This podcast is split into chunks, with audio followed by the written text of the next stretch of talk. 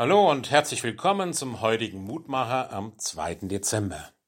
Wir hören dazu auf die Losung aus Psalm 11, Vers 1. Ich traue auf den Herrn, wie sagt ihr denn zu mir, flieh wie ein Vogel auf die Berge. Das ist ein Psalm David. Und in seinem Psalmen gibt es viele Stellen, die in irgendeiner Weise mit besonderen Situationen aus Davids Leben zu tun haben. Hier scheint es so, David steht vor einer Herausforderung. Eine Situation, in der ihm andere den gut gemeinten Rat geben, fliehe in die Berge. Doch was tut David? Er flieht nicht, sondern vertraut auf Gott. Nun frage ich mich allerdings, wie ist das denn bei mir? Gut, ich habe vielleicht nicht so viele lebensbedrohliche Situationen durchstehen müssen wie David, aber vielleicht habe ich es nicht wahrgenommen, wo ich auf die Probe gestellt wurde.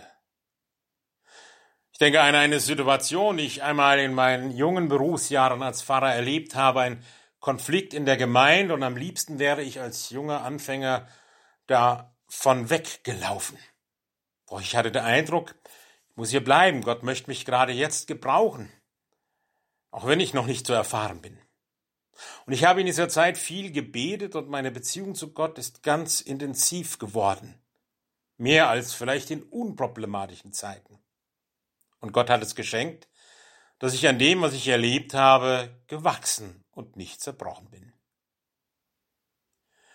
Vielleicht erleben Sie selbst eine Situation oder eine Aufgabe, die wie ein Riese vor Ihnen steht, und Sie fühlen sich nicht in der Lage, diesen Riesen zu besiegen. David floh nicht vor Goliath. Er vertraute Gott. Und so wünsche ich auch Ihnen die Weisheit, Gottes Weg zu erkennen und den Mut, ihm ganz zu vertrauen. Lieber himmlischer Vater, schenk mir immer wieder die Erfahrung, dass du auf allen Wegen mit mir gehst.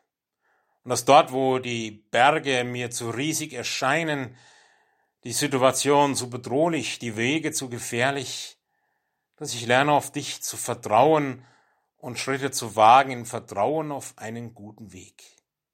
Schenk es, dass ich immer wieder neu erleben darf, dass deine Gnade in meiner Schwachheit groß wird. So segne mich und meine Lieben auch an diesem Tag. Amen. Es grüßt Ihr Roland Friedrich Pfarrer.